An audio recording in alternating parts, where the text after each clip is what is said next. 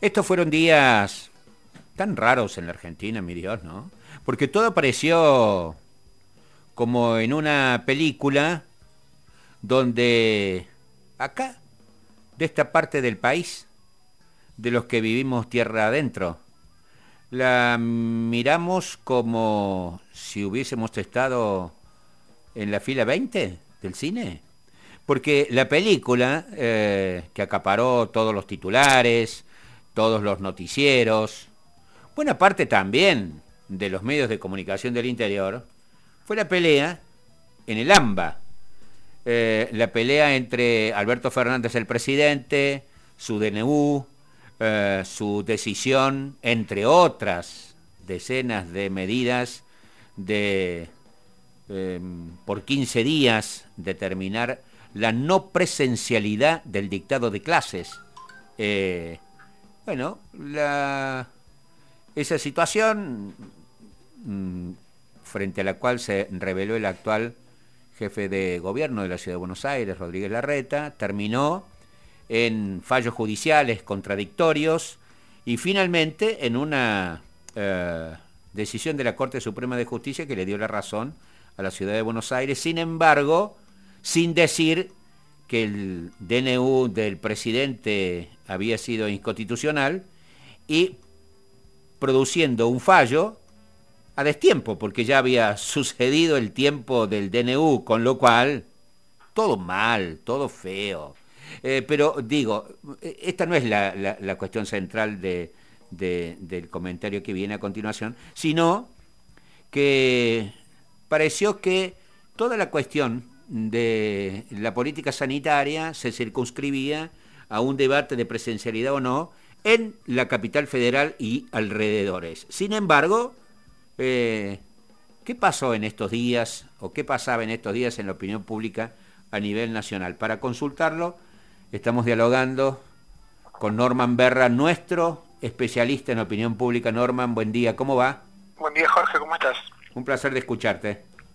Digo después del descanso del primero de mayo. Sí, señor. Descanso que hay que decir que lo tuvimos que realizar obligatoriamente porque nosotros estamos en la FM Gen, que está en pleno centro de Córdoba, en la Galería San Martín, y los primeros de mayo, la Galería de San Martín está cerrada. con lo cual no había ninguna posibilidad. Eh, Norman, eh, ¿qué dicen, qué decían las encuestas a nivel nacional mientras se desarrollaba ese debate? Bueno, está muy bien la introducción que hiciste porque daba la impresión de que, de que el tema de las clases era nacional.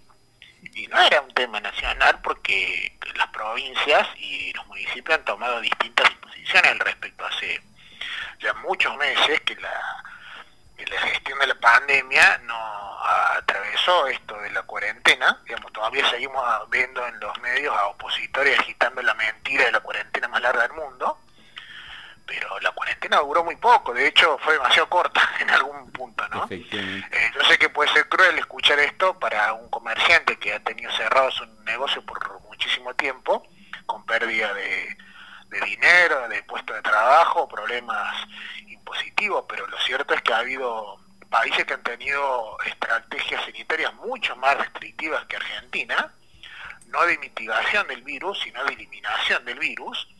Le ha ido mucho mejor que Argentina, pero bueno, obviamente también con idiosincrasias y con realidades que no son las de nuestro país, ¿no? Uno por ahí dice, ¿por qué no hicimos lo que hizo Nueva Zelanda? Bueno, pues Nueva Zelanda es una isla, entre otras cosas, porque tiene una cultura diferente acatamiento a la entre otras cosas, y por eso ha tenido el resultado que ha tenido, ¿no? Digamos, con una primera ministra que ganó las elecciones con un resultado récord por su éxito en el combate a la pandemia. Pero vamos concretamente a lo que los llama, ¿no?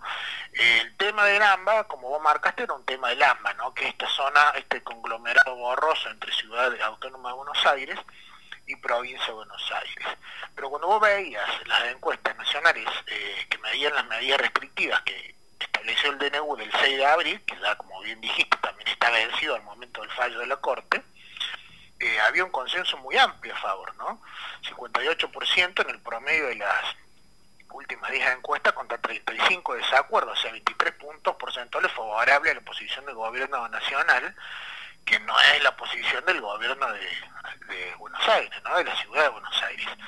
Según el informe más reciente de Suban Córdoba, el 63,2 calificaba como necesaria la decisión del gobierno nacional de reducir los contagios en el área metropolitana de Buenos Aires, apenas 35 lo veían no necesaria. Y la encuesta más reciente sobre el tema, eh, que consultó analogía, era un 60,5 a favor de tener medidas más restrictivas y aislamiento más estrictos en zonas comprometidas, contra 30% que creía que no era necesario. Y ahí tenías un acuerdo transversal por género, edad y nivel educativo, ¿no? O sea que también tenías un consenso muy amplio. Cuando te ibas a algunas encuestas realizadas en el AMBA, inclusive como que era el foco de, del, conflicto, eh, Agroconsultores midió y la mitad de los residentes se mostraban a favor de un endurecimiento de las medidas, o sea, 31% creía que había endurecer las medidas bastante, 19 un poco, ahí tenía un 50, y otro 16 inclinado por mantener las medidas del gobierno nacional, o sea que tenía un 66 a favor de la posición más restrictiva del gobierno nacional, contra apenas un 30 a favor de flexibilizar las medidas o de eliminar las medidas.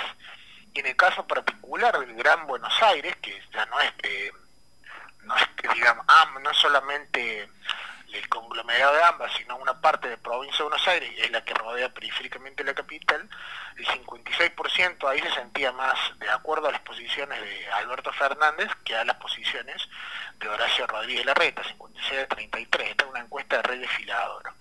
O sea que cuando vos ves esto, eh, evidentemente hay un clima de opinión instalado en los medios opositores que no coincide con el clima de opinión eh, que miden el promedio de las encuestas, ¿no? Pues sabés que estaba leyendo una frase, no me acuerdo ahora de quién, eh, alguien famoso, que decía, Andy sabe mucho más que yo de esto, cuando quieres imponer un, sello discográfico, un, disco, un tema, eh, lo haces pasar por la radio muchas veces, como es ese... Ricardo Mollo, sí, que decía que, la alta rotación, la, música, la alta rotación hace que te repitan tanto una canción que la terminas tarareando. Con las noticias es igual. Es igual, y eh, a, Mollo lo estaba leyendo, efectivamente. Eh, bueno, tanto taladran los medios de Buenos Aires, que son medios nacionales, que, bueno, aparece como que esa es la, opinión, la opinión pública eh, o la publicada. Eh, pero en el, en el marco de este, de este debate circunscripto y, e impuesto, circunscripto a Buenos Aires e impuesto al resto del país, eh, bueno, mm, se da en plena segunda ola, en récords de fallecimientos en la Argentina, en una situación de eh, mucha tensión en el sistema sanitario, la, capacidad instalada de eh, camas críticas eh, y no solamente eso, sino el agotamiento del personal de salud y la escasez del personal especializado en el tema, etcétera, etcétera, que me parece que ha hecho que una parte de la población que se interesaba mucho más en las cuestiones económicas eh, que en las cuestiones sanitarias, eh, bueno, empiecen a pensar de otra manera y esto me parece que ha sido reflejado por la propia consultora de ustedes, Delfos, en lo que pasa en Córdoba al respecto, ¿verdad? Efectivamente, efectivamente, en la, serie evolutiva que nosotros venimos viendo, que es una pregunta dilemática, preservar la salud o reactivar la economía, o sea, le damos las dos opciones, pero tiene que, está obligado a elegir una, una de ellas. En la última medición, el 50% eligió reactivar la economía y el 45% eh, eligió preservar la salud. O sea, estamos hablando de un empate técnico, apenas 5 puntos porcentuales, cuando la medición inmediata anterior había dado 57 reactivar la economía y 35 a preservar la salud, vale decir, la, la opción por reactivar la economía bajó 7 puntos porcentuales y la de preservar la salud eh, creció 10 puntos porcentuales, o sea que está ahí muy cerquita y muy parecido acomodado en septiembre del año pasado, que era justo antes del, pico de la primera ola, ¿no? Y bueno, lo que trayendo con la acción, digamos, los datos de Córdoba, si vos te fijas, del mismo modo que vimos que a nivel nacional e incluso en el AMBA hay una mirada favorable a las medidas más restrictivas, hay que decirlo, por supuesto también hay una minoría intensa del 30 en contra, ¿no? Una minoría que te puede poner en jaque, por supuesto, la situación sanitaria. Cuando vos miras las medidas del gobierno de la provincia, te voy a dar dos emblemáticas. Una es la autorizar la circulación para actividades esenciales entre las 6 y las 6 de la mañana, ahí se la medimos en Delfos, le dio un acuerdo de 75 contra un desacuerdo del 21.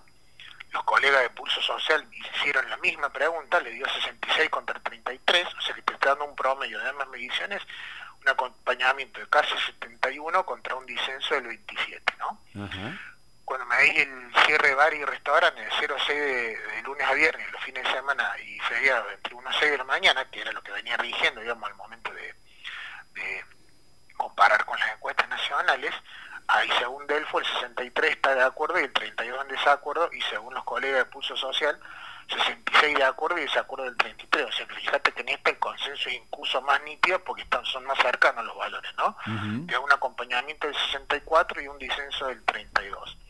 Es decir, que más allá de los matices, si vos te vas a nivel nacional, te vas a ambas, te vas a provincia de Buenos Aires, te vas a Gran Buenos Aires, te da que en torno al 55 y el 66 está el acompañamiento siempre, nunca baja del 55 y llega a veces a pico del 66.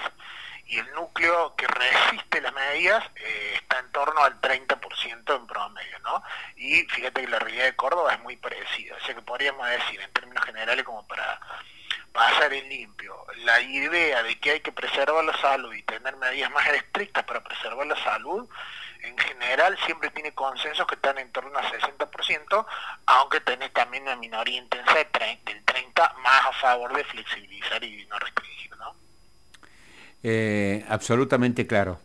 Gracias Norman por el tiempo. Muchas gracias a usted y buen sábado. Igualmente. Chao.